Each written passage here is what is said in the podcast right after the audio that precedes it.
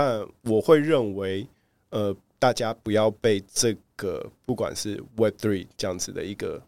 呃很很新潮的一个语言给迷惑了。就是你应该要去看它背后为什么这东西会红起来，会红起来原因其实并不是因为 Web Two 呃 Web Three 而红起来，而是因为它背后的有一个，比如说像是粉丝经济，它后面有呃创作创作者。然后它里面后面有一些呃，就是我觉得呃，大家还是要回去看说到底 Web3 它提供了这些持有者或者是玩家里面什么东西。那我认为很重要的原因是因为大多数 Web3 的一些呃案例，它很有游戏的元素在里面。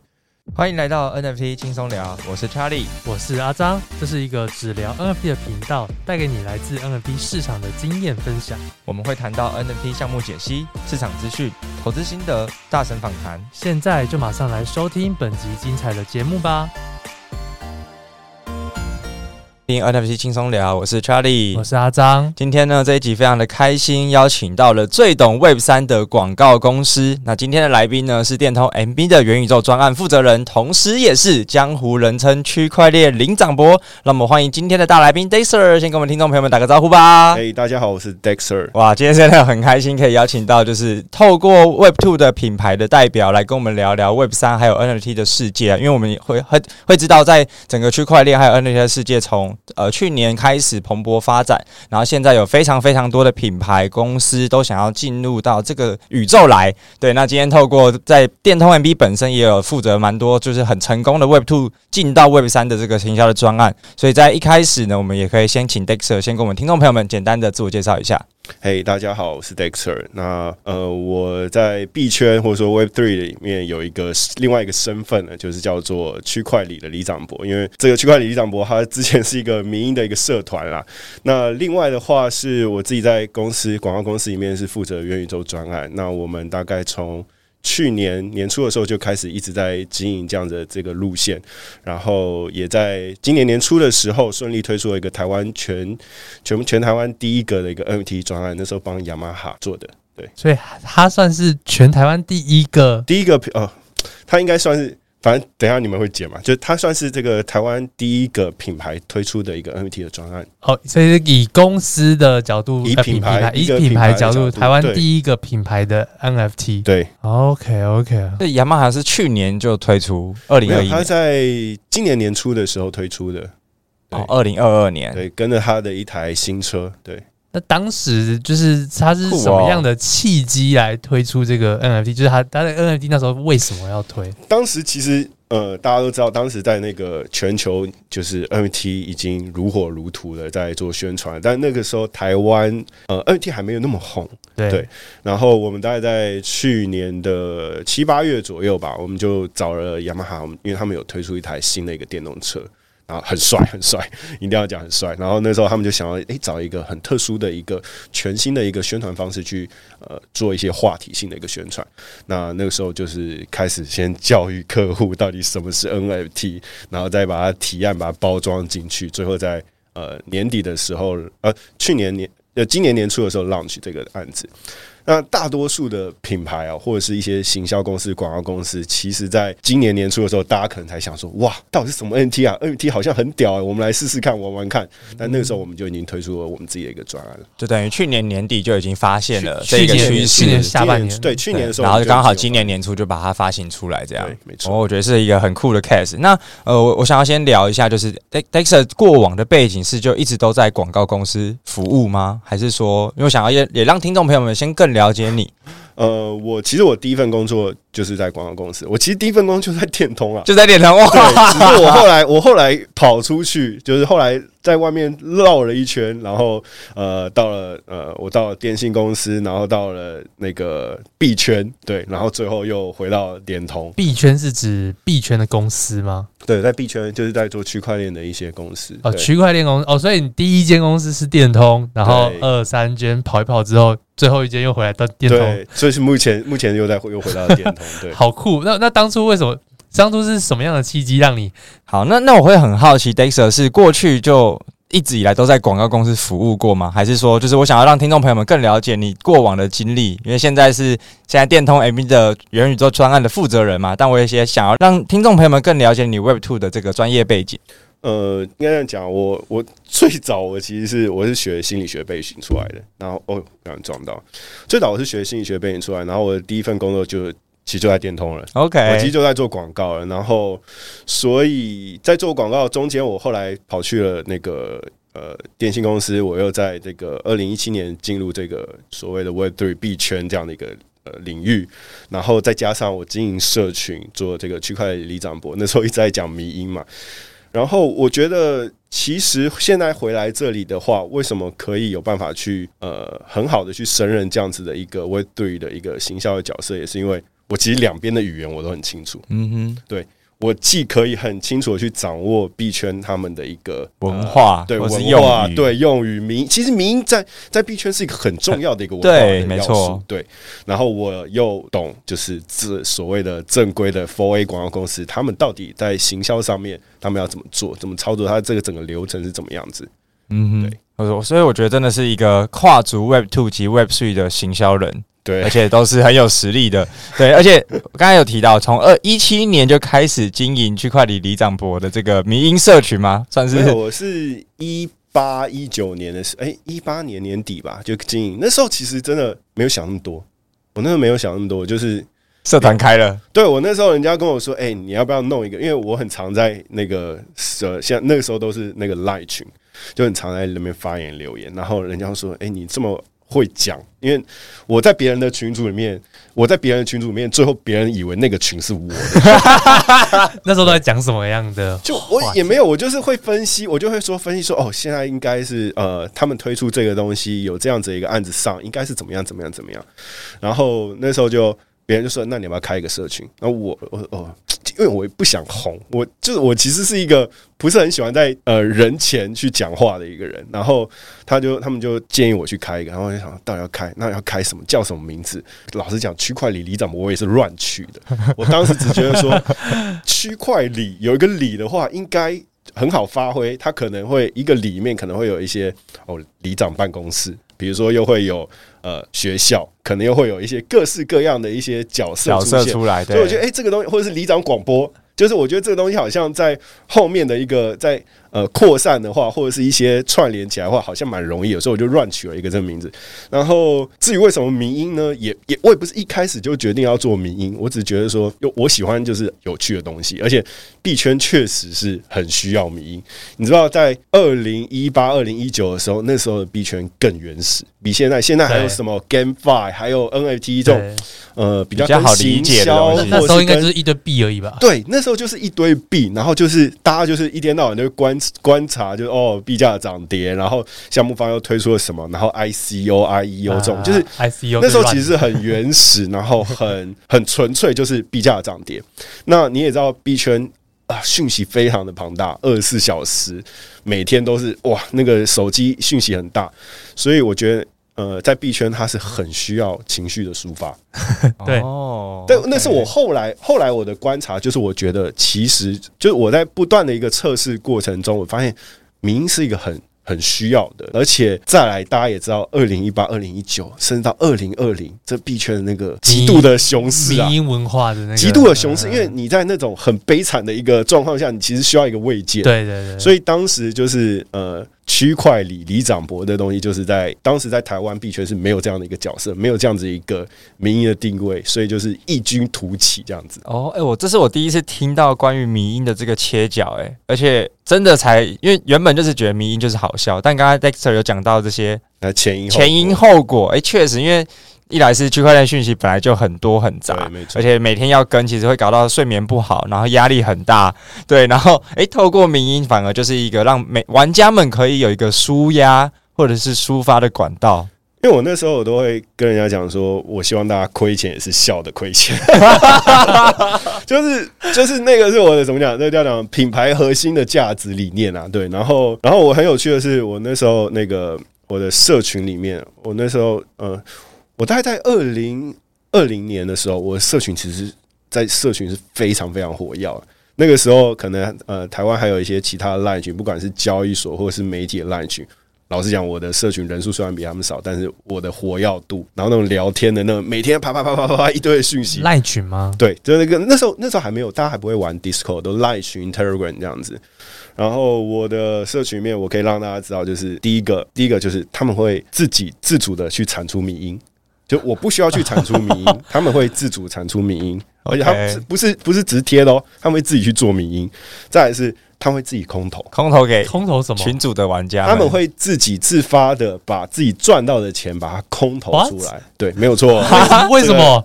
没有，这个就是你要去慢慢的去鼓励这样子的一个文化。然后比如说，大家有些人赚了，比如说，哎，今天不小心赚一个，比如说两百 U、三百 U，或者是甚至一千 U，他就说好，那我就鼓励前二十个人，只要你 PO 出你你吃牛排的照片，我就空投给你二十 U。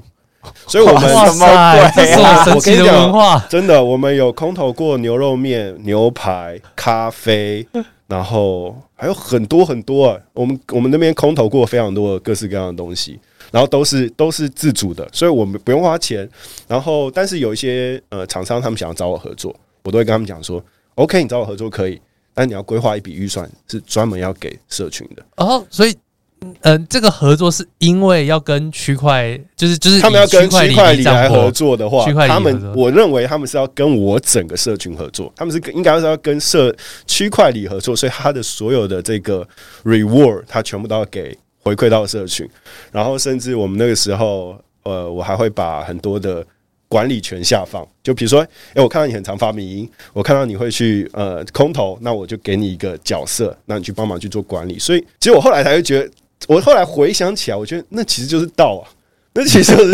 那其实就是道。然后对，其实因为我我完全不用，我不用多去管这个。对对对，你自己比如自己已经让他可以自主权力解放了。对，所以即使在我我近一两年来，我老实讲我没有怎么在管理，但是呃，我的社团还是继续还是蓬勃发展。他现在现在还是现在还是有，当然没有像当时那个时候二零二零年，然后而且二零二零年的时候刚开始。牛市了，呃，对，所以那时候当然是最蓬勃，但是现在还是每天还是有持续有，还是会有人在 po 迷。对啊，我的我的 line 那个群现在还是有两千多人，哇，对。那你现在还会在做咪吗？我现在不会做，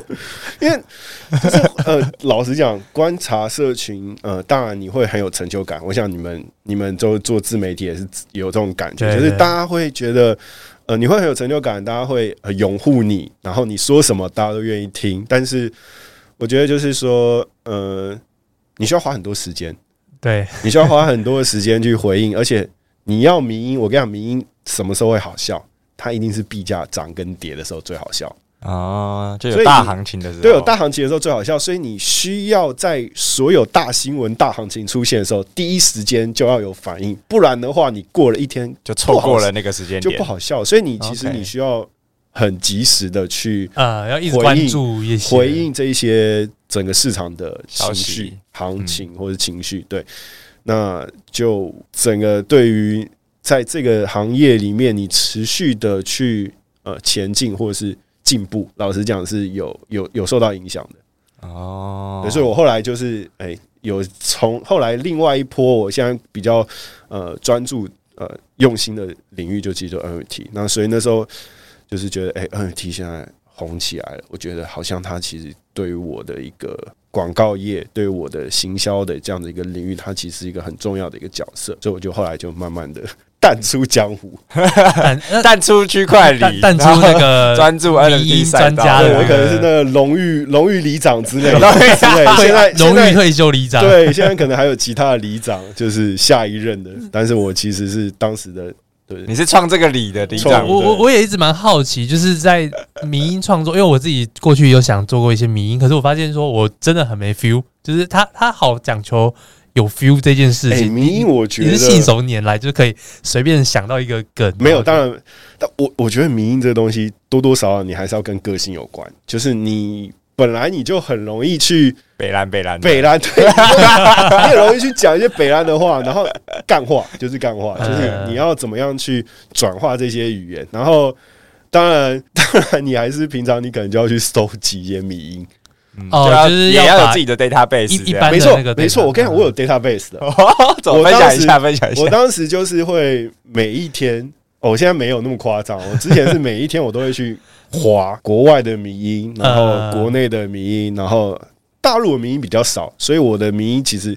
呃跟大家大多数，因为很多人的民音都是那种大陆大陆出来的、中国出来的，对对对，所以我的民音通常都是这种，而且是国外第一海外国外国外第一手国外第一，手我就会留下来，然后或者是就是稍微在对的时间点，我觉得哎、欸，比如说这个民音它可能是在价格要崩跌的时候，你就要把它丢出来，然后我就会留在那哦，你会你还有还有分类这样，还有分类对对？说这是价格崩跌，没有没有那么涨，没有这么夸张，但是我会脑筋里面会有记得这个东西，所以时间到的时候，我会马上把它挖出来，然后再修修修个，比如说呃十分钟半个小时，我就把它丢出来，然后效果反而会比一些做自媒体的，比如说他们写个新闻。他写新闻了不起也是要花个几个小时吧。嗯，他说：“看我我花我写那么久新闻，结果你弄一弄，然后效果比我好，然后按赞或者分享数都比我多。这这真的是我很痛的地方。就我很认真准备很多知识文章，结果比不上一张图这样。对，没有错，就是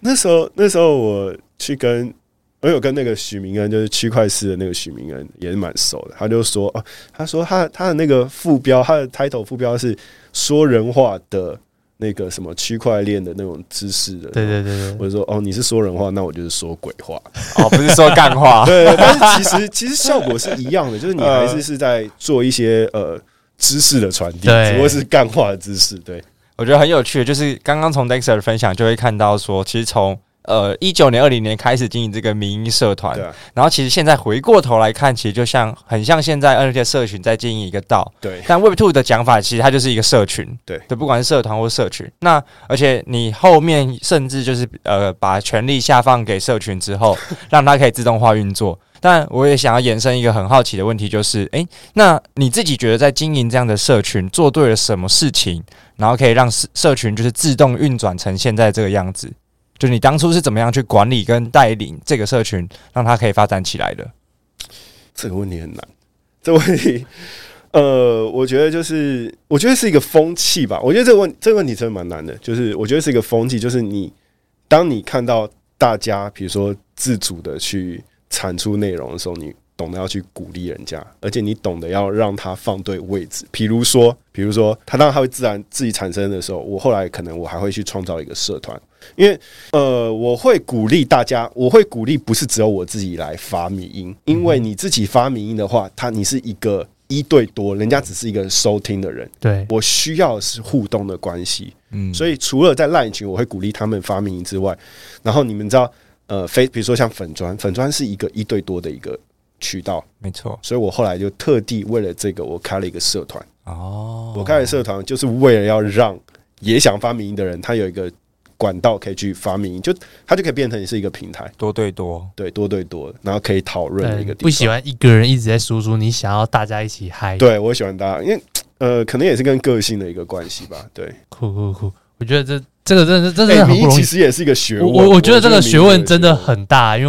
我我像我自己比较是知识传递者，那就是一直一直单方面的在分享知识。别人我觉得有点，迷因也是知识，我觉得有点被诋毁。对啊，迷因也是一个知识啊，你是知识传递者。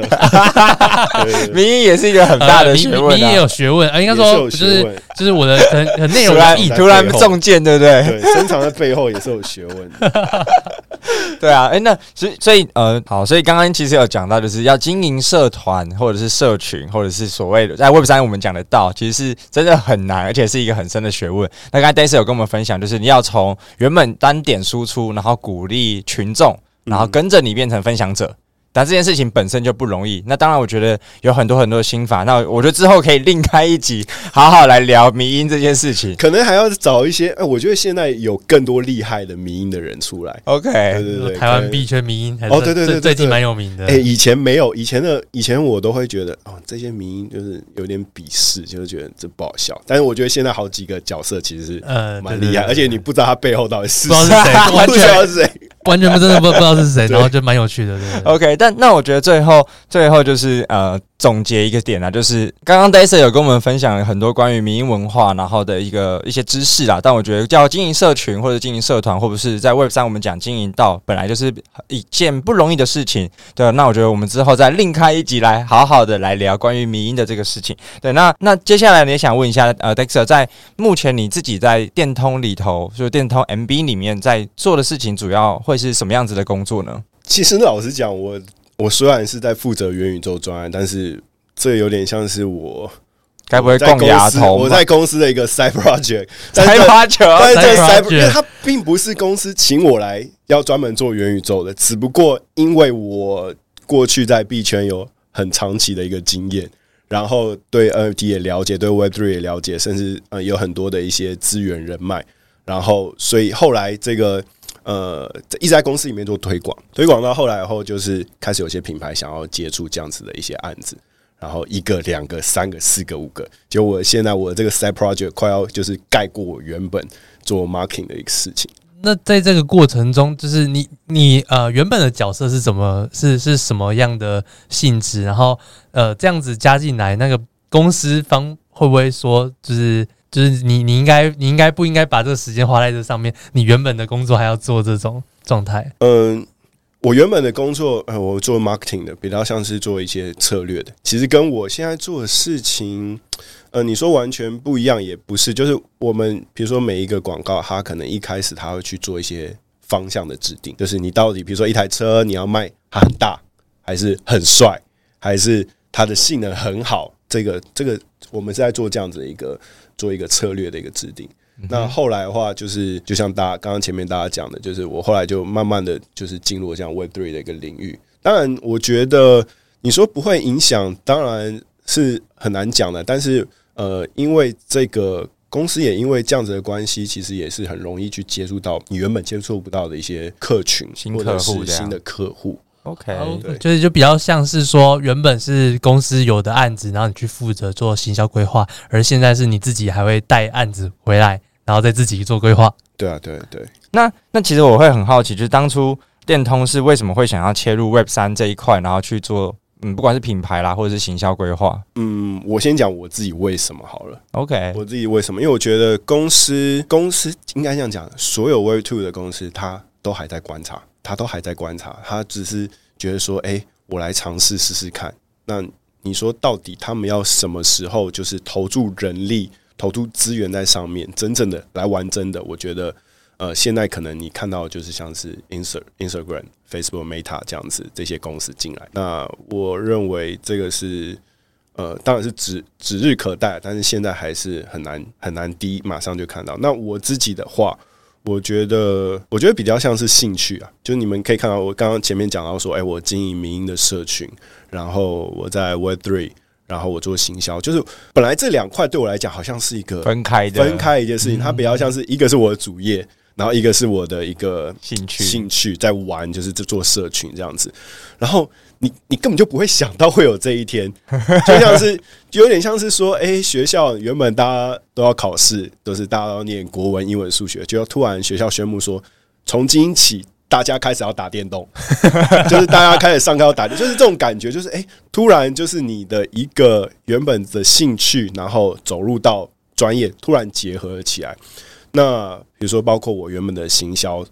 然后到币圈，到社群，甚至到我，其实我本来就是从小就是对于画画，或者是对于那种呃游戏二 D 漫画这种的很有兴趣。所以你会发现这些东西其实呃，老实讲都在 NFT 里面。NFT 其实，在全部里面它都都是都是在这个元素。然后就是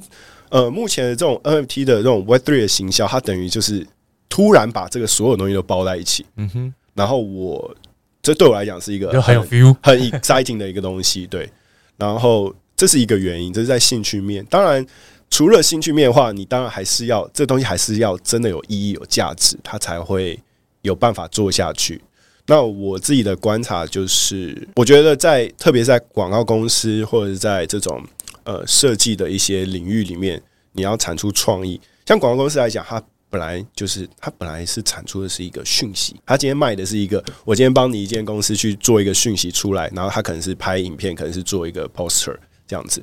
那你有价值是那个讯息东西，就是创意的本身，我觉得本身还不是最重要的价值，而是那个讯息本身。你帮这个品牌，因为你有这样的一个讯息，你帮他赚到了什么钱，它才有价值。呃，讯息本身就是呃，创意本身它是可能不一定是有价的。但是我觉得在 Web Three 的一个世界里面，就是你是可你这些的呃，比如说你做一张海报，你做了一个三 D 的一个图档，它是有价的。这在以前是不会发生。就像是说，以前我们不会说 Facebook 就说哦，我们今天来抽奖，抽一张 JPEG 档案，这是不可能发生的，对，大家不会去抽。但是现在等于说，你这些呃创意公司、广告公司，你可以透过制造这些创意，变成你可以拿来 sell 的一个东西，它是有价值。呃，它变成说可以变成是一种新的行销素材，它是一个行销素材，而且它是。完全改变了原本它只不过是一个讯息，它变成是一个商品。也就是说，今天广告公司它原本是一个传播业，接下来可能是一个制造业哦，或是一个它可以去自己去创造它自己的一些产品。就是它原本做的行销的这个动作，它可能为了行销做了一个 JPEG 来行销，但甚至这个东西接下来也可以变成一种 NFT，有有可能这样玩法。对，所以我觉得它其实是一个呃一个很大的一个典范转移，就像是以前可能从电视然后变成是。电脑甚至变成手机，对，很酷诶、欸。所以，所以我我把它厘清一下，就是有点像是原本行销公司或是品牌公呃广告公司在做的都是帮商品去规划这些策略。所以，对，像 Dexter 刚才讲的，就是规划出来都是需要很多的创意，但这个创意其实是没办法被量化的，或者是比较不容易被别人看到价值。我觉得它的价值是对，的确它比较不容易被看到。对，它的价值是它背后产出的效应。对，但是到为了 Web 三的或者是 NFT 这个世界里面，所有的创意就会直接变成图像，没错，变成各种可以视觉化的东西。而且现在我们自己在玩 NFT 专案，其实都看你到底跟过去的专案有什么不同，对，都一样的就没有人想要玩，所以反而创意这个件事情在 Web 三里头变得超级超级重要，而且也超级超级有价值。哦，对，我觉得确实是这样。像是之前我记得 Elon Musk 他就讲说，他觉得他很鄙视 Web 3。他我记得他之前比如是 Web Three，他就讲说，哦，Web Three 就只不过是 marketing。老实说，就是现在看 JPG 就是 marketing。Web Three 它的现在我觉得蛮炸的一个核心就是你到底怎么玩，你到底怎么去规划这个，对它各式各样的一个行销模式，对，在里面对。而且我觉得，就是像刚才讲到的，就是典范转移这件事情，我觉得它可以从好几个面向来看呢。但，嗯，我也想要延伸问，就是 Dexter，就是对于你的过往的经验以及现在投入到这个圈子里面来说，Web Two 的行销跟 Web Three 的行销到底有什么不一样啊？如果对于不管是品牌也好，或者是广告主也好，到底差别会是会会在哪里？呃，除了我刚刚前面讲嘛，就是比较像是价值层面，就是原本 Web Two 的一个行销，呃，你可能。你单纯是在讲一些讯息，那你现在进入 Web Three 的话，你其实是可以传递价值的。然后再来的话，我觉得是数据本身，我觉得数据也是很特别一个东西。就是以前我们的以前可能各家的一些品牌，他们的数据都是自己占有的。嗯，对。现在现甚至现在会讲的是什么零方数据，就是说，诶，这些品牌他们都要自己去 own 一个他们的这个 database。对，那也不可能说，哦，我今天是麦当劳，然后我会去知道你肯德基的。这个 user base 到底长什么样子？对，但是你知道吗？区块链它就是完全是公开透明的，所以就我我之前都会举一个例子，比如说像是思源贤书机，思源贤书机它的这些 NFT，它发给的都是可能是对于贤书机有兴趣的这群人。那哪一天春水堂？他觉得说，哇，我我觉得我的珍珠奶茶就是要配咸酥鸡，是一个很好的一个配合。哦，我可以立刻在链上去面找，说到底谁持有这个思源咸酥鸡的 NFT，我直接空投给他。哦哦。对，所以我觉得就是说，这个东西它会让整个行销的在数据上面的一个应用会有一个彻底的一个改变，就变成就全部都是公开的，公开对，它是公开的，就没有像是哦，我我自己藏着什么数据，别人都完全没办法知道，可是大家都。透明，然后也可以透过这些数据来直接做一个更精准的行销吧。对，我觉得就是在数据上使用会到底未来是长怎样，我还不确定啊。但是 就是没有人确定，没有人确定。你看那个 NFT，它也不过就红这一两年而已。你说未来，因为当然现在可能会觉得说，哦，它不会，它未来可能停不下来，它可能就是一个持续的一个变化。但是到底长怎么样子？每次很多有些品牌问我，老实讲，我也不知道。嗯哼哼，OK，那那我觉得刚才就是这几个点也非常非常的酷啊。关于尤其是刚刚思源的这个例子，确实会颠覆传统所谓的各家广告代理商或者是各家的品广告公司都把数据 on 在自己的公司里头，没有开源出来。但透过 Web 所以它其实完全上链，所以很有机会。我觉得还还差一个东西，就是到底怎么样有效的去辨别这个链上这些地址，他们到底属于什么样的消费客群？对于这个技术，Dexter 有什么想法？我我我这个我想到一个，我之前跟宝博在聊，他启发我，就是他讲说为什么为什么 Instagram 他们要做，为什么要做这些，比如说他的这个 collection 啊什么的，对对对，你知道，我觉得这是很恐怖的事情。以前我们的地址是完全不知道背后是谁，我们了不起就知道说哦，你持有，哎，我看到你的表情哦，这个是一个很恐怖的事情。以前我们可能就是我要看你，OK，你持有的是 Bored App，好，我了不起知道你很有钱，或者是你持有的是呃 思源咸酥鸡，我知道你很喜欢吃咸酥鸡，但是就是你的这个呃维度，你的像度其实接不起来，接不起来的，你不知道背后是谁。你要是觉得这些很可怕的事，对，是个很可怕的事情，因为你知道链上的这个数据，你是很清楚知道它的一个消费的一个行为，前因后果都前因后果对一清二楚。然后结果如果一不小心再串上了你住哪里，你身份，哎，这个是超有神于过去隐私，你可能一不小心因为这个。这个风潮来临，你就把你的个人资料透露给这些广告公司，公司对 Meta。因为我觉得大多数在 Web Three 或者是对 Web Three 吸引的人，他们其实对于资料是资料隐私是非常看重的。对，而且大家很非常很喜欢这个领域，就是因为我其实我是谁，我可以决定我到底要哪些讯息是可以公开出来。我可以决定，OK，我今天出来的这个这个地址，它是放我平常可以秀给大家看的。那我可能有一个小的一个账号，但未来可能就不见得是这样子了。这是蛮恐怖的事情。Oh my god！就等于 Meta 直接掌握大家的个人身份记录，然后个人个人身份还有背后的三资产，对。很恐怖的事情啊！而且他们又是广告公司，等于他们掌握数据越来越可怕了。对，哇，哎、欸，我我我觉得这个贴点真的很值得品牌去探讨，哎，对，因为大家会看到这些大公司、大品牌，哎、欸，为什么他们积极投入这个市场？可是我们可能有时候会少了一层思考，就是哎、欸，到底背后他图的是什么？对，大家很开心，啊，太好了，对，哎，终于终于轮到我了。我突然觉得我我很肤浅，我那时候只在想说，我们出圈了，我们出圈了。我在想说这个东西到底就是对。大家就他推出这个功能是有什么用？因为我都比较从那个社群经营的角度来出发，那时候就想说，哦，我这样子就可以很快的用 IG 来出示，哦，我有这个 NFT，然后可以去做认证，这是对一般人的用途。但是那个公司背后推出这个的那个那那个真正的目的是什么？我觉得，当然他们也是因为看到 Web3 的一个潜力，所以他。想要做这件事情，但是最终他们获得的一个成效，可能不见得是我们想。他们一定有他们要的东西。对啊，而且我觉得这背后的商业价值超级超可超级可观的。他完全那种那种那个 B A Y C 啊、Punk 啊那种，他们如果连接的话，完全就知道说哦，这个就是一个有钱人。但我觉得，哎、欸，这个东西我也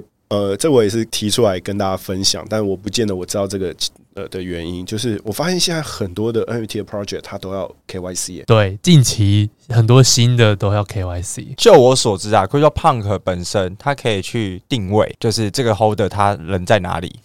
是哦，就在他们的那个网站里面，因为我我之前有去有也确实去看过。之前有个 App，不是我不是是 我我跟那个 Zombie 的 founder 有聊天，然后确实他就是进到那个网站上面，你可以看到全世界的 Punk 他们的位置。在哪里？如果他们有去连起来的话，所以它某种程度就是一个地图，然后你就直接在网站上面就看到，哎，哦，现在这个湾区有几只胖可在那边，然后它的那个名字是什么，地址是什么，名字是什么，然后台湾亚洲区有几个胖可，这个是就是延伸刚才讲，就是确实为什么 NFT 的项目都越来越注重所谓的 KYC，或者是让大家可以直接在网络上面就找到彼此，因为我觉得未来一定是 Web Two 跟 Web Three 是有机会更多的连接，或者是更多的串联。对，所以我觉得大方向大家都在。往这一块去，大方向就是我们所谓的匿名性，就是这件会越来越消失，是完全没有匿名 性，已经没有匿名可言。对，就是那时候我觉得很有趣的，就是那时候我们在聊，然后刚好直接他们就是秀给我看，然后他说：“哎，那个李哈利就是在这里。”然后就是就开始他有详细地点，就没有他们彼此知道谁的 punk，所以他就会直接就是定位好，你就可以直接点过去看。好可怕！对，我觉得大家大家可以去就回去那个 punk 的那个网站上面直接漏搜，哎，对，可以去查一下。对，那接下来其实我觉得很好奇。就是刚才聊到了蛮多，就是哎，到底现在这么多的 Web Two 品牌都已经跨足到 Web 三的领域里面来了。那从 Dexter 的角度，到底 Web Two 的品牌应该要怎么来看待 Web 三的市场呢？我觉得，因为毕竟现在 Web Two 的品牌进来。当然，我觉得 Web Three 它是可以有做很多的事情，包括它在数据上面的使用，或者是说它可以有一些新的一些商业模式。但是，我认为大多数进来就是很简单，话题性。我我猜啊，应该百分之九十九十五以上都是为了话题性，或者是一些呃公关的一些操作。那你话题性要做的怎么样做得好，就是关键。但我认为现在很多的品牌，他们大多数都把呃 NFT 当做有点像是一个一张图片，他就是认为哦，它就只是一张图片，它就是一张。呃，coupon 券，你笑出来，我都会觉得，我会觉得这很可惜，因为呃，coupon 的话，我都会，我都会戏称他们就是 coupon verse，就是 coupon 他们就是哦，哎、欸，就是某一个品牌，他又推出了 coupon verse 这样子，就是呃。这些品牌未来要进来是看待这个市场，我觉得需要更看清楚它背后的一个前因的前因后果。然后，嗯，我觉得就是还有一个原因，是因为刚刚提到嘛，就是很多人他会认为说，呃，他们看 NFT，他可能就只是看一张图片。但我认为回到 NFT 它本身的一个呃意义，我认为它应该是一个身份，它应该其实它真正的核心是一个呃认，就是定位你的身份到底是什么。但是应该讲说你，你通常我们知道你这个身份，比如说我认识阿张，我不会认识完阿。这样以后我就结束，我就跟他不再有互动，而是我们今天认识你之后，我会开始知道你更多更详细的一个讯息，我会开始跟你互动。但是多数的品牌，他们就是做。一波流，嗯，他就今天哦发一个 NFT，好结束了。嗯其实真正的一个 Web3，它的一个精神应该在于说，你认识了这个人之后，那你后面要去怎么样去跟他互动，你要去跟他有什么样的一个接触，然后才可以去逐渐的去堆砌出来你在 Web3 的一个行销的一个资产或者声量。可是以这个以以这个概念来说的话，那不就是跟呃一个一个品牌他去呃做行销的时候去收集那个对方的 Line。然后用 Line@ 跟他互动，就是也会应该这样子，也是有算是有一个后续的一个互动跟行销吧。就是你觉得这个刚刚讲这个点跟跟这种 Line 的那种互动，它有什么样的不同吗？你觉得有什么不同？我因为其实我说真的，我真的觉得很多 NFT 的概念就跟就是我们都可以再拿一个 Web Two 的。东西去解释它，然后好像都说得通，就是那个行销概念啊。那先让我们直接延伸下一题。我觉得这题这题其实我觉得我跟你的看法是差不多的，对。但是我认为这不太像是一个我们想要给讲给客那个品牌听的品牌听的一个东西。我认为应该是我认为大同小异，因为我觉得现在就是一个噱头了。嗯哼，现在其实就噱头。我我自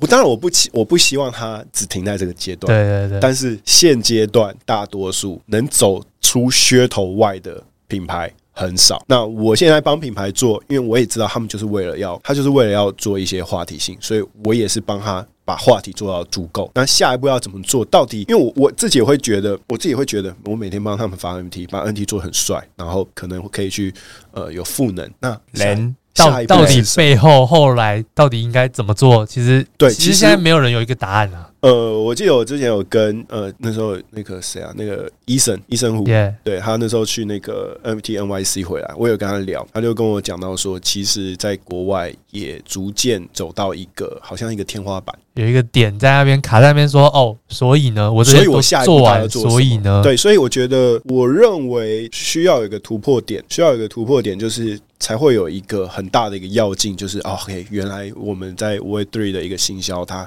还可以这样子玩。不然的话，我会觉得，好，你发完 NFT，好，下一步顶多了不起，你进入元宇宙，你进入元宇宙，你把你的就是世界观品牌放到对三 D 化，但是好，但这个东西，但我觉得是可以做的，因为你其实现在很讲究，就是呃，品牌跟消费者之间的互动。而且你今天你进入到一个一个三 D 的一个沉浸式的一个世界里面，当然你对于消费者的一个呃呃体验是一个更强烈的，但是我会期待会有更多更多的一个东西。其实就在等待新的应用或者是杀手级的东西，新的杀手级的东西出来。对啊，因为其实这个就跟每次任何东西在做行销，它其实就产业发展都会到一个天花板。对，然后就等待更破坏式创新的元素出现，然后就带领整个产业再升级到下一个阶段或下一个脉动。就有点像是那个 NFT 卖不动的时候，突然改成 Free Mint，然后市场又嗨起来。我觉得就是等待，对，就有点像这个类，等等待一种新的下一个玩法出现啊，新的话题。然后我我觉得这边也也想补充，就是。因为我也很常就是呃有那种观众都会问我说，呃，这 NFT 到底有什么买的必要吗？我需要知道 NFT 到底是什么？我是说，其实 NFT 最后不应该是我们口口声声就说我们在买 NFT。我觉得我觉得它背后应该是说，它它会自然的存在在我们的生活中，它就只是一个背后的技术。就像我们现在可能呃，就像是 AI 或是 IoT 好了，这东西可能一开始出来的时候，大家会口口声声都提它，但默默的，现在就是它就变成一个呃很多公司背后的一个技术，我也不会特别说哦，这就是 AI 或者是这就是 IoT 怎样的，它可能不会这么多去讲到这个词，而是它就是一种呃存在生活上的应用，嗯、就是当噱头过了，它就变成是大家普遍接受认知，它变成一种底实际使用出来的东西。我非常我非常同意这个观点，然后我觉得就像你讲的，就是与其去买去刻意去参与，倒不如你去使用它。那以现在来讲，当然你可以使用的情境是很少，所以我每次有时候出去讲课，甚至到学校跟那种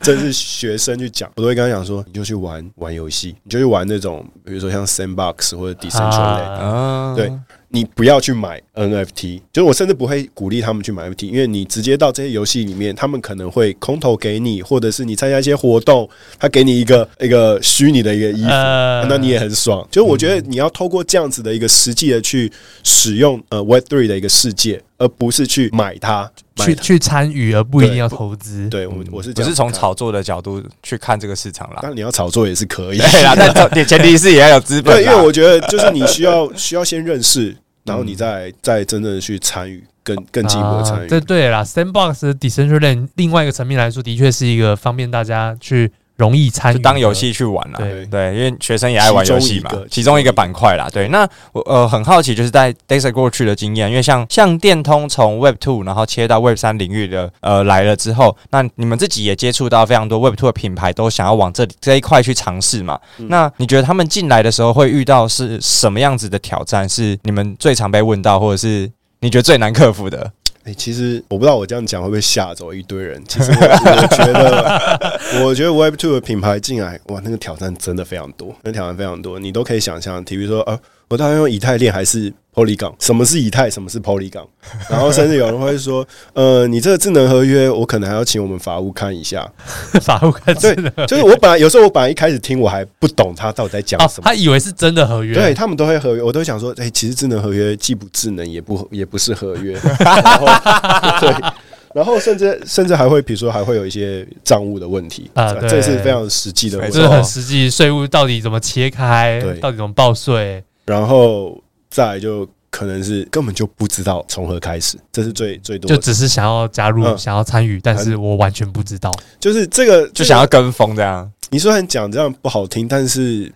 就是他大多数是为了跟风啊。我我不觉得跟风是错的，跟风不是错、啊。我觉得跟风，我我觉得有人愿意来参与这个，要抓到流量红利啊。对，那我觉得是对。本来就是呃，行销本来就是追逐那个最大流量，就是对最大流量是消费者的眼球。那所以你想要跟风，但是到底怎么开始跟他都不知道。OK，对，所以我觉得这对于品牌来讲，确实是有蛮。蛮大的一个巨幅的一个障碍在这边，嗯，因为我觉得这中间其实存在着比较多的是啊、呃、知识的落差，或是对于这个新的产业的认知还没有这么的足够。那不不管是从呃，其实那其实我会很好奇，从 Dexter 的角度，电通你们在教育这些客人或者教育这些客户的时候，你们的流程或者是大概会是怎么样？因为我觉得这个是一个有巨大沟通成本的的一个一个一个经过。其实 其实没有什么流程，就是我没有。我们还没有这这种制式化到说把它还没有变 SOP 变成一个 SOP 一个流程，但是确实通常我们都会先是去客户那边去做一些教育训练。通常都是一些总教育哦，我们跟你分享一些行销薪资啊。那当然，我跟你讲，我通常我不会抱任何期待，因为 因为指什么样的？就是我说我不会抱着期待说哦，我今天去跟他上个课，他就想要做一个 NFT 一个 project，因为我觉得他最好想清楚再来做，因为不然的话，他如果不小心他就。跳下水，那我还要陪他一起教他怎么游泳啊？对，就是我我会我会期待他们还是有一些自己的想法，但大多数是没有。然后再来就是，我觉得毕竟就像我前面讲的，我我其实是有呃 Web Two 的 Web，我其实是了解 Web Two 跟 Web Three 的语言，所以我在呃在这个知识的一些产出上面，我其实是能更容易让客户去了解。嗯，那我因为我有发现，呃，在因为你知道，其实现在也开始也会有一些 Web Three 的一些行销公司。但是他们就是在沟通上面，一个是技术，他们用太多一些技术的语言；再来是他们对于客户的需求可能抓不到，他们会觉得我今天是要做帮你做一个大改造，我今天是要帮你做一个数位转型，我今天是要帮你做一个全新的商业模式。但是这些品牌对他们来讲，他们会就我刚刚讲了，他只是来尝试，他只是来跟风一下，他需要先体验到一些甜头，他可能才会有新的一个投资。但是大多数的这个 Web3 的一些公司来讲，他们抓不到这样子，所以对于我们我们公司来讲的话，第一个我们懂他的语言，再来还是回到说，我们公司本来就有行销的一个背景。我们给他的是一个，不是只有说哦，我帮你发一个 NFT，我是帮他一个 total solution，然后包括拍 TVC，然后包括在各式各样的媒体的露出，甚至是整个一个呃 brand 的一个策略上面如何去规划。那就回到我们整个集团嘛，我们上有上有呃上有宝博，下有李长博。回到我们的集团，我们上有宝博，下有李长博，就是我们等于说是非，当然才是最了解。整个 Web Two 跟 Web Three 的语言的一间广告公司，我突然这样听起来觉得真的超有道理的，就是因为 Web 三的可能就是因为过去有呃意外的帮一些专案发行经验，然后就成立一个 Web Three 的那个行销公司，但是他们其实不知道怎么样跟那些呃 Web Two 的品牌去沟通，嗯，然后也不知道怎么样按照他们的模式，对，可能也不可能也没有这么完全知道。再来是还有，再来是还有，他们还有很多的是呃技术公司啊，这些技术公司，比如说我就不讲哪一些技术公司，这些技术公司他们会也是会接到案子，他们曝光度有时候也是很大，但是他们接到案子之后，他说客户完全不知道做什么，完全说哎，你要不要陪我一起在想说我们要做什么，我们去策略要我们要做什么计划，他们会头会很大，所以他们也会想要找电通来做合作，就是最好帮我们帮他们重新理清需求，我们能帮他们理清需求，我们能教育他们，然后最后帮他们规划出他们要做的一个 campaign 之后，把技术公司找接进来这样。所以其实广告公司确实是在。这个 Web Two 跟 Web Three 的很重要的一个衔接口，帮扮扮演像是一个翻译的一个角色。呃，还有还有品牌规划，就是我到底做这件事情的目的是什么？要跟对我的品牌有什么，有什么好处？我可以帮他找出对，不可以为了为为了为了发而发，为了跟风这样子，可能只是自己伤害自己。对，我可以帮他找出花钱的理由。我觉得这个真的很重要，因为其实品牌就是本来就是从 Web Two 延伸。过来的，那 Web 2我们 Web 2比较像是一个新的行销方式啊，所以真的找到到底品牌的需求跟要解决什么问题，我觉得是超级超级重要的。那刚刚其实 Dexter 有，有提到，就是呃会去演讲或者是去帮他们上课，去教育一下客户嘛，对，比较像是先第一步会这样做，对。那比较多的是客户来找你们说他们想要踏入 Web 三还是说是你们主动去？开发他们，然后再来就是去分享或者去上课，会需要收费吗？呃，我们主要其实都是我们自己去开发哦，因为呃，主动好，这个其实很好理解啊。大多数的人，大多数的品牌，他们想要做 NFT，他一定是找 NFT 公司，对，他一定想到哦，我可能去网络上搜一下，哦，找有经验的、有发过的，到底哪一间公司发过 NFT，我来试试看。但是就是会，他们会遇到这样的问题。当然，他们可能遇到，他们不知道了。OK，因为因为我觉得还有一个原因，是因为很多的 way Two 的品牌，他不知道到底怎么做才是好的，会有好的成效。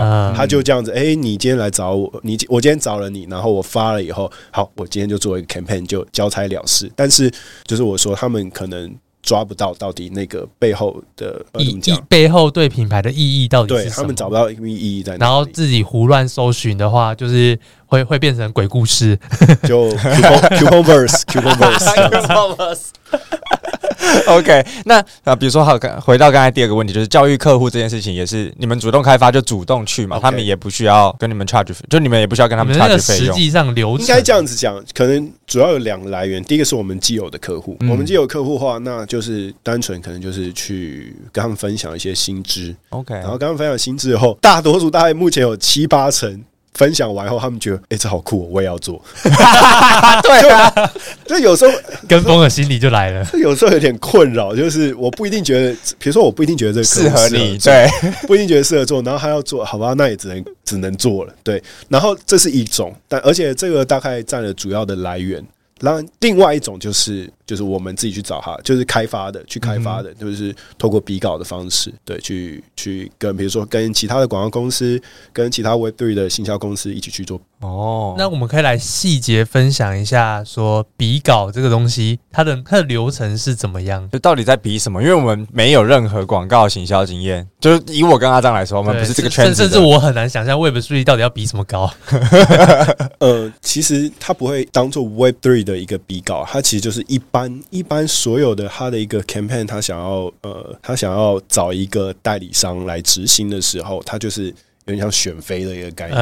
他就跟你讲哦，我的我的这个方向是什么？我到底产品有什么样的一个状况？然后我想要解决什么样问题？我的预算是多少？基本全部都是每个人都提一个方案过来。然后我从里面选一个，就就是要过去他们公司一个一个简报，然后他让他们选，对，选很很比较传统的模式，对，还是蛮传统的啦。所以所以在就是比比稿的过程当中，然后就才也有就是有机会去拿到一些新的案子嘛。对对，那可不可以跟我们分享一下电通目前执行的哪些 Web 三的案例呢？呃，其实也就两个啦，讲的好像很多一样，但是就两个，就是除了呃雅马哈，就我刚刚最前面讲到雅马哈，它是台湾最早的一个品牌做 NFT 在。今年年初的时候，那另外一个案子就是在上个月底才刚结束的是 Toyota 的一个，他们是 GR 八六那个 Fun Car，那超酷的，对对对，是 free 的，还对还要抽签。对，然后就是，就其实就这两个案子。好，那可以请 Dexter 来跟我们分享一下 Toyota 这个案例，它的内容是在做什么吗？呃，我们当时我们的内容规划，其实就是整个还是想要，哎，有一个盲盒，然后最好在盲盒里面个赋能。虽然虽然我刚刚一直在表 Couponverse，但是我还是尽量不要让它沦为 Couponverse。好，我这边也补充一下，如果如何去避免变成是 Couponverse，很简单，就是你至少你要提供的这个服务或者是产品是不能买得到的。啊，不容易买得到的，这要有稀缺性啊。这个，而且你可能至少要，呃，你至少要满足他们对于这些产品的一些想象，或者是你要了解这个客户啦，了解这些消费者，他们到底什么东西是好。我举个例子，比如说我带着你开开这个呃 GR 八六去飙一圈。找一个那个某某很知名的一个赛车赛车手啊，或者是说，哎、欸，你今天你可以开的开的可能跟一个呃 show girl 然 后去、哦、去跑个山，就 就是我觉得他他的这个设计方，因为这我可以举其他人的例子，我不一定要举 Toyota，比如说像是呃虎航，虎航为什么很多人会提到虎航，就是因为它确实它呃，因为大多数你要免费坐飞机，你要么就是娶了一个。娶了一个空姐，要么就是嫁给一个可能就是航呃空少或者是机长机长这样子，那你才有办法。那你今天，但是你今天你买了一个虎航的一个 NFT，那你就可以免费的搭飞机。又或者是说，像是嘟嘟房，嘟嘟房它其实也是这样的一个概念，它去重新的去把它既有的一个车，就是停车的一个空位，然后去把它分配给你。然后让你可以又换一个形式，而且这个形式是呃，它原本买不到，因为这个 NFT 而出来的一种新的商业模式。但是这商业模式又是基于它原本品牌提供的商业服务而延伸出来一个比较特别一点的新的呃一种服务嘛。对，所以我觉得第一个至少呃，大多数的品牌它一定是想要串接它的服务或者是它的商品。那串接方式要避免 Couponverse，就是我刚刚说的一个方式。那另外的话，其实就是。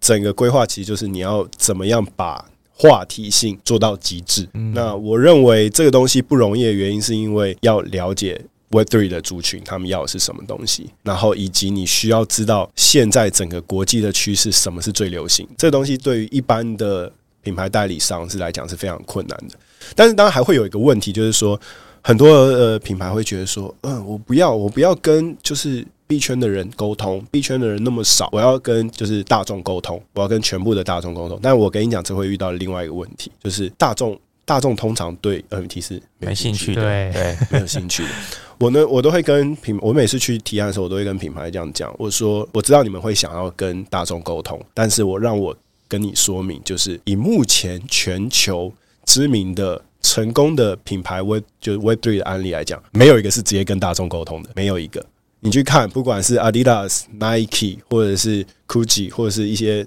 说 Tiffany，所有没有人是在跟大众沟通，因为你这些人，你直接跟大众沟通，他是不会理你。那我举个例子，比如说我们之前做雅马哈。雅马哈的时候，那时候我觉得我们犯了一个错。当然那时候，当然那时候是浪头上，当然还是效果很好。但是我们犯了其中一个小的错误，就是说我们是透过你要购买了机车之后，你才会有 NFT 啊，这就变得跟大众沟通了。对，你就变成跟大众沟通。但是大众他买机车，他不一定是为了你的 NFT，人家不知道那 NFT 要干嘛啊。对，所以我都会跟他们讲说，你就是要做到极致，你就是要满足呃圈，就是 Web3 的人。Web3 人自然会帮你去做扩散，散，对，然后它的这个扩散效益是远大于你的一个想象。所以在 Toyota 这案例的时候，就是回到 Toyota，我就是那时候就是等于是把很多的一些呃 Web3 的一些元素放进去，比如说车库，比如说盲盒，盲盒就不用讲了，盲盒盲盒就是大多数的都喜欢玩盲盒嘛。那再来就是盲盒打开以后，它是一个车库，为什么会设计车库？是因为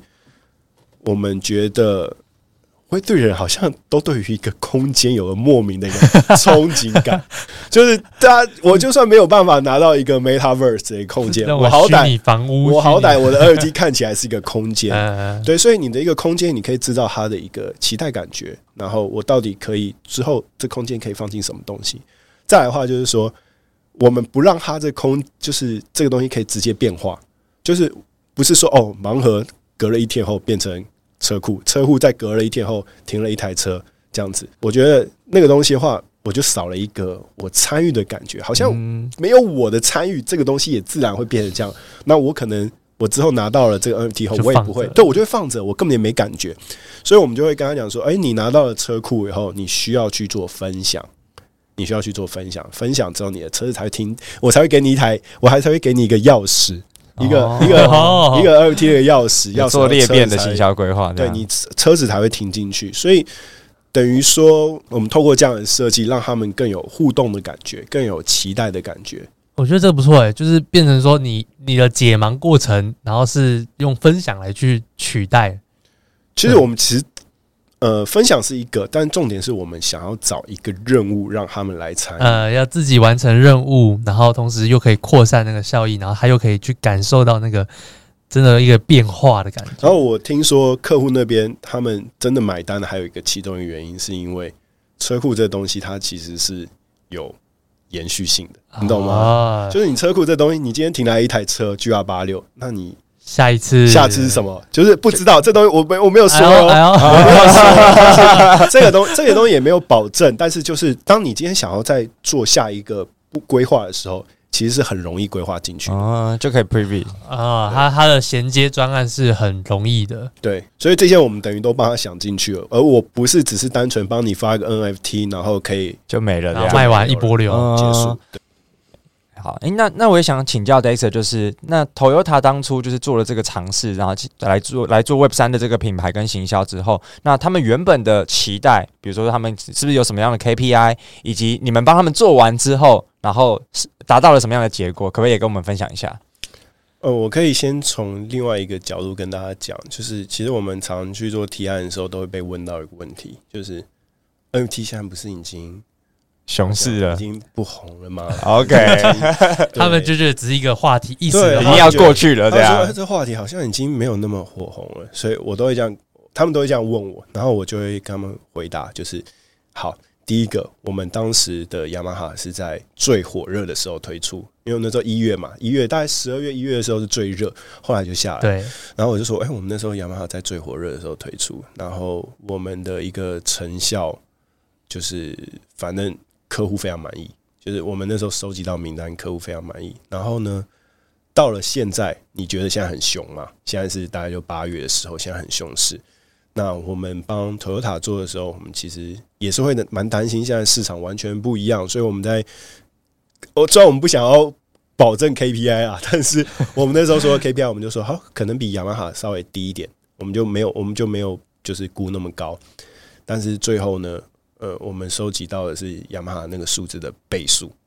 将近倍数了。然后 Okay. 对，就是客户其实非常算是真的蛮满意的。然后我也可以再透露一点，就是客 客户大客户同意可以透露，就是说他这个数字呢，他们最后去拿去跟他们整个集团集团数百万笔的 data 去做 mapping，他想要去看说，哎、欸，到底我们找到的是哪一群族群？他 mapping 以后发现说，只有四分之一重叠。哇！全部新用户到了四分之三的四分之三是完全他的新用户，而且这四分之一是都是三十岁以下的。所以这对于品牌来讲，第一个它可以做到的是触及新用户；第二个是它可以触及到年轻的用户；第三个是成效非常好。嗯，所以这是一个很猛的一件事情。就是当然我们一直都在讲，我们一直呃。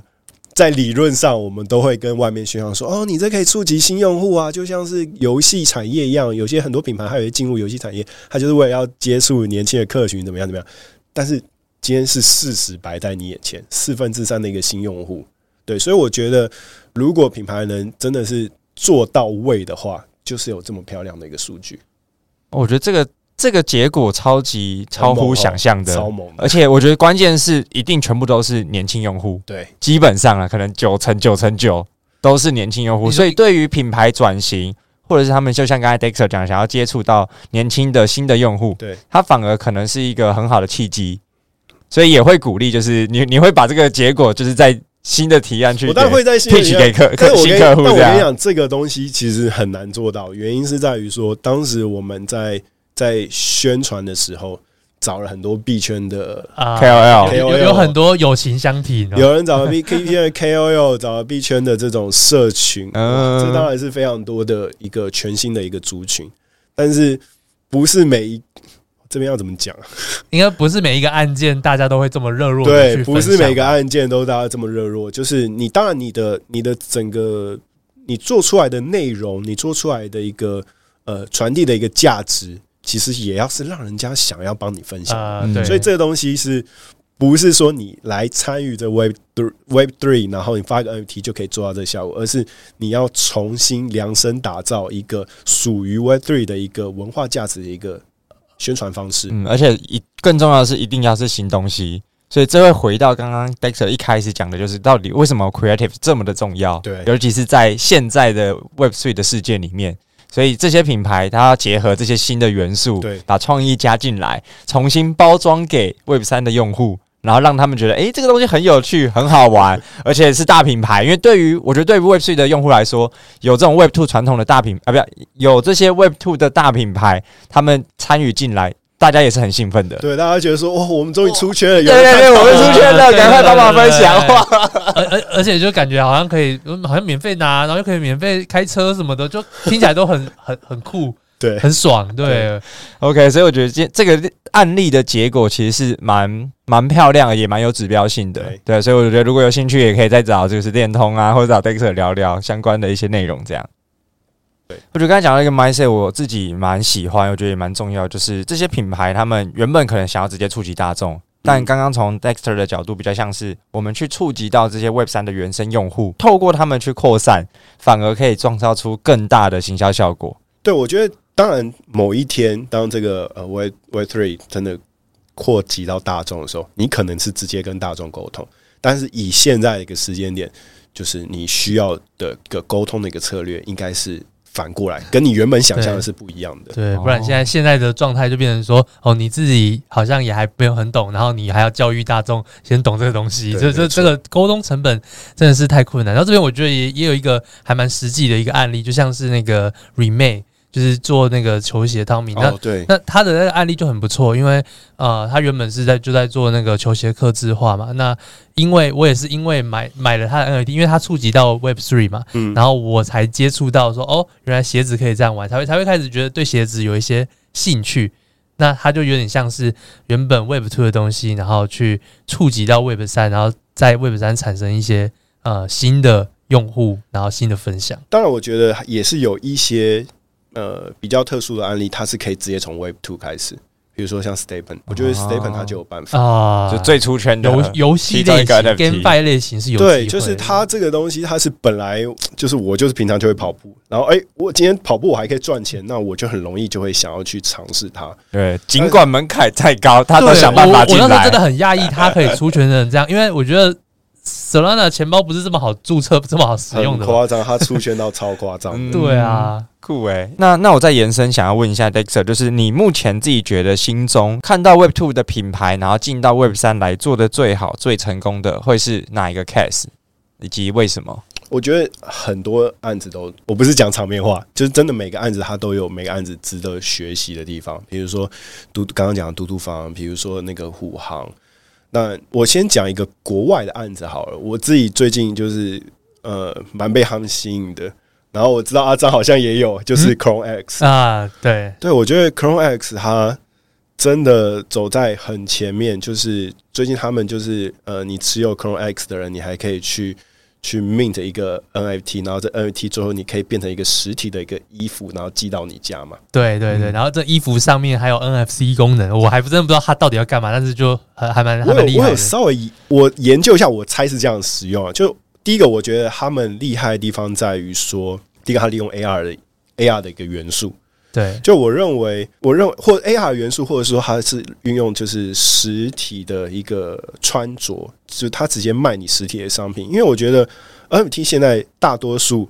你的展示的一个空展示的一个呃平台就是什么？就是手机。好了不起，你就是放成你的头像。好没了，大概就没了吧，大概没了。当然，可能还会有一些会推出一些哦，这个虚拟的展间，你可以把你的 NFT 放上去，但是谁会上去看？不会有人去上去，当然你就自己上去看爽。对，所以我认为，其实你这些 NFT 它还是需要有一个 show off 的一个情境出现。那我认为，呃，短时间或者是说中到中期里面一个很好的一个元素在于是 AR。AR 一种就是哦了不起，一种就是可能未来眼镜上面你可以直接看到一个虚拟，比如说你戴了一个虚拟的一个手表、虚拟的一个鞋子，你的眼镜透过你的眼睛可以看到。另外一个就是手机的一个方式。那我认为这个东西会是 NFT 的一个下一步，就是它可以很轻易的，就是在现实生活中你可以秀出来、展示出来、展示出来。那我认为 Chrome X 它至少它做到了第一个，就是它可以。呃，展示透过 AR 的方式穿穿上你的鞋子，然后甚至你可以直接的去拿到属于你专有的一个一个衣服或者帽子或者是裤子。那第二个点话，你刚刚提到说，它毕竟我觉得，如果你单纯只不过是哦，你有一个 NFT，然后你有一件衣服结束，那我觉得它好像还少了什么，对，还少了。所以我认为他那个 NFT 是在做互动，对对，因为他那时候他他。我他的网站上只讲说，他的 NFC 是可以就是把你的呃衣服跟你的这个 NFT 做一个绑定，但是我猜他绑定的是我，因为我看他前面的 IG，他 IG 有一些很多他之前做的一些呃动画，我认为他应该是透过呃辨识的话，它可以让手机在拍你穿着的这个衣服的时候，可能会出现一些。特殊的一些，可能我我我自己猜的，它可能会变成说是呃，因为以以现在来说的话，它就是虚拟人物呃，虚拟人物、虚拟角色，他开始把它具现化嘛，就是把虚拟角色身上的衣服具现化，变成实际的衣服到你身上。那反过来，他们不只要把虚拟变成具现，也要把具现的东西变虚拟，所以有可能就是。他可以，我可以去扫描这个人的衣服穿搭，然后我的人直接变成一个 AR 的人物，甚至我的头在手机上面，它就变成我的 Clone X 的样子。一种是 Clone X，然后像是他们之前不是有那个什么 Genius Hoodie，对对对，对，它突然一个翅膀然后啪展展现出来。那我觉得也是一样，就是你今天穿上这衣服后，你透过一个手机，你当你有绑定的话，你可以拍出一个我，我的人就变成另外一种造型，然后甚至我拍照，我可以去别的地方拍照，然后我的。可能背景就是长实际具实具体的样子，所以我觉得他们他们还很厉害，就是在于说他找了一群的这种创作者，他把他那个三 D 的这个档案释出释放出来，让大家可以一起。我觉得很厉害，他们因为我看他们那个 Twitter，就是上面有一堆的这种动画师啊，或者是这种 AR AR VR 这种设计师，他们就直接就把他们自己的角色的这些三 D 的档案去转化成。在游戏的场景里面，或者是在 AR 上面使用，这是这我觉得超超夸张，我就我完全没想到，因为因为当初刚看到的时候，我就觉得说这什么门槛这么高啊？就是、对，门槛高。他给我一堆三 D model，我又不是什么动画设计师，我我到底要干嘛？结果他就还有用有教学，还有用户对用户自己去做教学，甚至用户开发一个平台，让你直接套用进去。Chrome 这很扯，就就我完全没想到它有这样的效应。所以我就觉得，当然它现在它的呃，不管是其他品牌要学它，我觉得。门槛很高，第一个它的技术 技术太高，技术太高，再来它 ChromeX 背后是 Nike，对，然后就是在他的已已经打造一个一群铁铁粉了，真的是很铁，真的很强。所以 ChromeX 它虽然是我我讲的是一个很厉害的案例，但是它真的要模仿太困难，太难了，真的太困难。但真的是转型很成功，然后走的非常前面的一个。如果要讲比较简单的话，那我会举一个，比如说像台湾。台湾我觉得像是那什么金色山脉，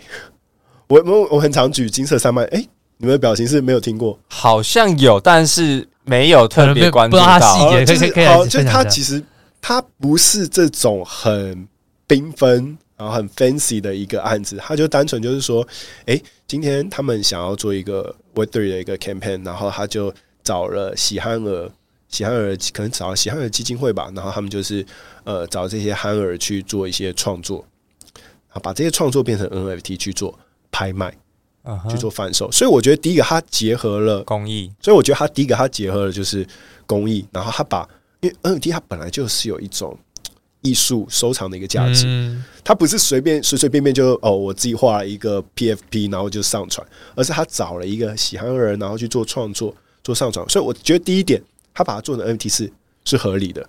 然后再来的话就是他也没有要去。呃，跟大众沟通，他就单单纯纯的就是好，你可以来买这个 NFT。我记得好像大概零点一还是多少，很就是价格不会很贵。那你拥有这 NFT 后，你可以干嘛？你就是一千天里面，你可以免费的来这边来我这个金色山脉兑换一杯啤酒。这就是每天对每天这一千天里面就可以喝 一千天的啤酒。对，你知道你知道我每次我每次讲到分享到这个案例，我都会跟人家讲说，哎，这是一个很聪明的一个方式啊！你想想看，哪有人喝啤酒是只喝啤酒的？我一定还会再去点吃的，所以绑消费者啊，你一定还有办法去增加你的一个销售。但是我后来我发现我错了，因为我后来我有个朋友，不知道你们认不认识，就是 NFT 中文社团的一个版主，他有两张。两张这个 NFT，他每天喝两杯，他每天去喝两杯，他只喝两杯，他就是每天过去以后只喝两杯。我说靠，怎么有你这种人啊？这种我觉得这是特殊案例啦。对，这当然这是特殊案例。但我就说不好意思，还是有一些这种特殊案例，他就是就是每天就是没闲闲没事，每天我还有看到他 IG 哎，他真的。他这 IG 有时候就是，你就看他桌上摆了两杯金色山脉，金色山脉包一瓶就金色山脉代言人了，对，就是但也很好，他就直接变成是一个形象，我觉得也也蛮好的，而且这对于金色山脉来说，他其实就是有点像是他把他的酒，他最擅长做的酒。然后拿去做公做公益了，对，因为直接直接酒变成钱，然后拿去做公益了嘛。对，我也不是单纯要你捐钱，我今天我也给你一个好处，给你好处，然后我也捐钱，我捐我做 NFT 也是合情合理。就是我觉得他把整件事情，并不会让我觉得说你就是硬是要做这个 NFT。对，就是这个这个这个案例，因为它是一个很很精巧的一个案例，而且很多元素结合结合起来，我觉得还算蛮。蛮多品牌可以这样模仿，可以操作，可以模仿，就是也是结合成本也不会太高，对，也是结合什么样的工艺，然后你可以提供什么东西给大众，那它也有大众可以享受赋能，同时可能也有一些收藏性 NFT NFT 可以收藏的有元素存在。对，我觉得这这个这个三角关系还蛮好的。嗯，没错。嗯哼，对。OK，那那最后啊，就是呃，Dexter 刚才有分享了很多的案例，跟自己在电通 MB 里面做的这些经验嘛。嗯哼，那。最后一个问题，我想要请教，就是说，诶、那从你的角度，你可不可以也给正在观望或者是想要尝试进到 Web Three 来做一些事情，或者是做一些新东西的品牌一些建议呢？我觉得这个这要进来真的有，我相信就是有非常大的一个障碍，大家要进来非常大的障碍。那我会觉得，大多数人都会觉得说，哇，我好像不进来这 NFT，不进来这呃 Metaverse，我就会错失什么。但我会认为，呃，大家不要被这个不管是 Web Three 这样子的一个呃很很新潮的一个语言给迷惑了。就是你应该要去看它背后为什么这东西会红起来。会红起来原因其实并不是因为 Web Two 呃 Web Three 而红起来，而是因为它背后的有一个，比如说像是粉丝经济，它后面有呃创作创作者，然后它里面后面有一些呃，就是我觉得呃，大家还是要回去看说到底 Web Three 它提供了这些持有者或者是玩家里面什么东西。那我认为很重要的原因是因为。大多数 Web Three 的一些呃案例，它很有游戏的元素在里面。你消费者他可以跟呃品牌去做互动，然后以及他可能还会有社群的一些元素，然后他会找呃创作者去自由创作。像我刚刚前面提到 Chrome X 嘛，他把这些创作的一些元素全部都就是商业化的一些商业权利全部都释放出来。然后再可能像是代币化或者是虚实的整合，就我觉得虽然这样讲好像最后很奇怪，就我讲一堆 NFT，然后我跟你讲说你不一定要进来，但是我认为可以先从这边下手，因为真正呃吸引消费者、真正吸引他们的，并不是 Web Two、Web 呃 Web Web Three 这样子的一个呃 term，而是它背后带来的一个价值，所以品牌应该要用更开放的一个。呃，态度去面对所有一个新的一个东西，或者是全新的一些呃消费的族群，就是不一定要踏入，但是你要了解，你要了解，然后你可以，你可以在边了解的过程中，边去呃评估的过程中，你先尝试一些这种有 Web Three 元素、Web Three 文化的一些呃概念，放进你的一些行销 campaign 里面去去做测试。那他们有没有什么样的一个？具体的一个进入的管道呢？你说啊，当然当然就找电通。你说这个 这是其中一个方式啦。对，对，然后然后当然我我我延伸突然想到一个，就是因为像比如说真的 Web Two 的品牌，大家都其实大部分可能八九成听完，就像刚才 Dexter 讲的，都都想要来尝试，可是。他们如果要自己发行 NFT 或者自己真的重新 own 一个案子的门槛其实超级高，而且时程会很久，所以我其实也可以建议，就是诶这些 Web Two 的品牌，然后你们可以把自己的产品服务，然后变成是赋能，找现在既有的 N NFT 项目合作。哦，对，这个其实我之前也有跟其他的一些呃，就是 Web2 Web，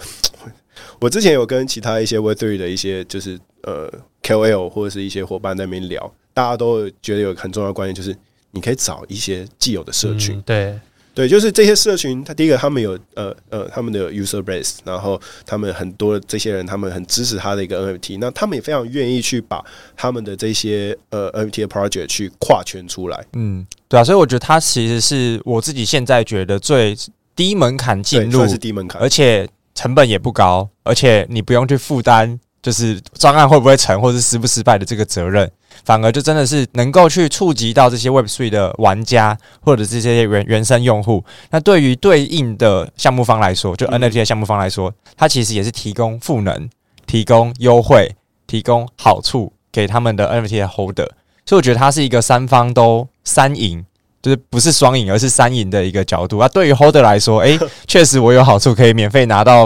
喝个喝个金色山脉啊，或者是什么之类，随便乱举例。对，但我觉得这个角度是我自己觉得可以可以给 Web Two 品牌的一个参考啦，就是可以跟多跟。呃，Web 三的这些项团队或者是项目或者是 KOL 来合作，那也可以更低门槛的进入到这个世界。对，好，所以今天真的非常的感谢 Dexter 带来很多关于在电通 MB，还有他自己在 Web Two 的。品牌以及 Web Two 的行销跟公关，以及到 Web 三的广告，然后等等等这一系列精彩的分享，我觉得今天真的是一个也是颠覆我们过往的这些节目啦，然后带来一个 Web Two 广告公司，然后实际怎么踏入到 Web 三里头，然后也给我们了很多案例跟精彩的分享，所以今天真的非常的感谢 Dexter 啊，感谢你收听我们今天的 NFT 轻松聊。如果你喜欢我们的节目，欢迎点选订阅及追踪，下一集就会自动送上给你哦。不论你是在 Apple Podcast、Spotify、Firstory、Sound 或其他平台听到我们的的节目，拜托一定要给我们五星评价，也欢迎留言告诉我们你想要听的主题，我们会尽可能的邀约到来宾。我们下集节目见，大家拜拜拜拜。如果这集节目对你有帮助，欢迎在 Apple Podcast 留下五星好评，我们会不定时分享听众留言及解答问题。非常感谢你的收听，我们下次见，拜拜。拜拜。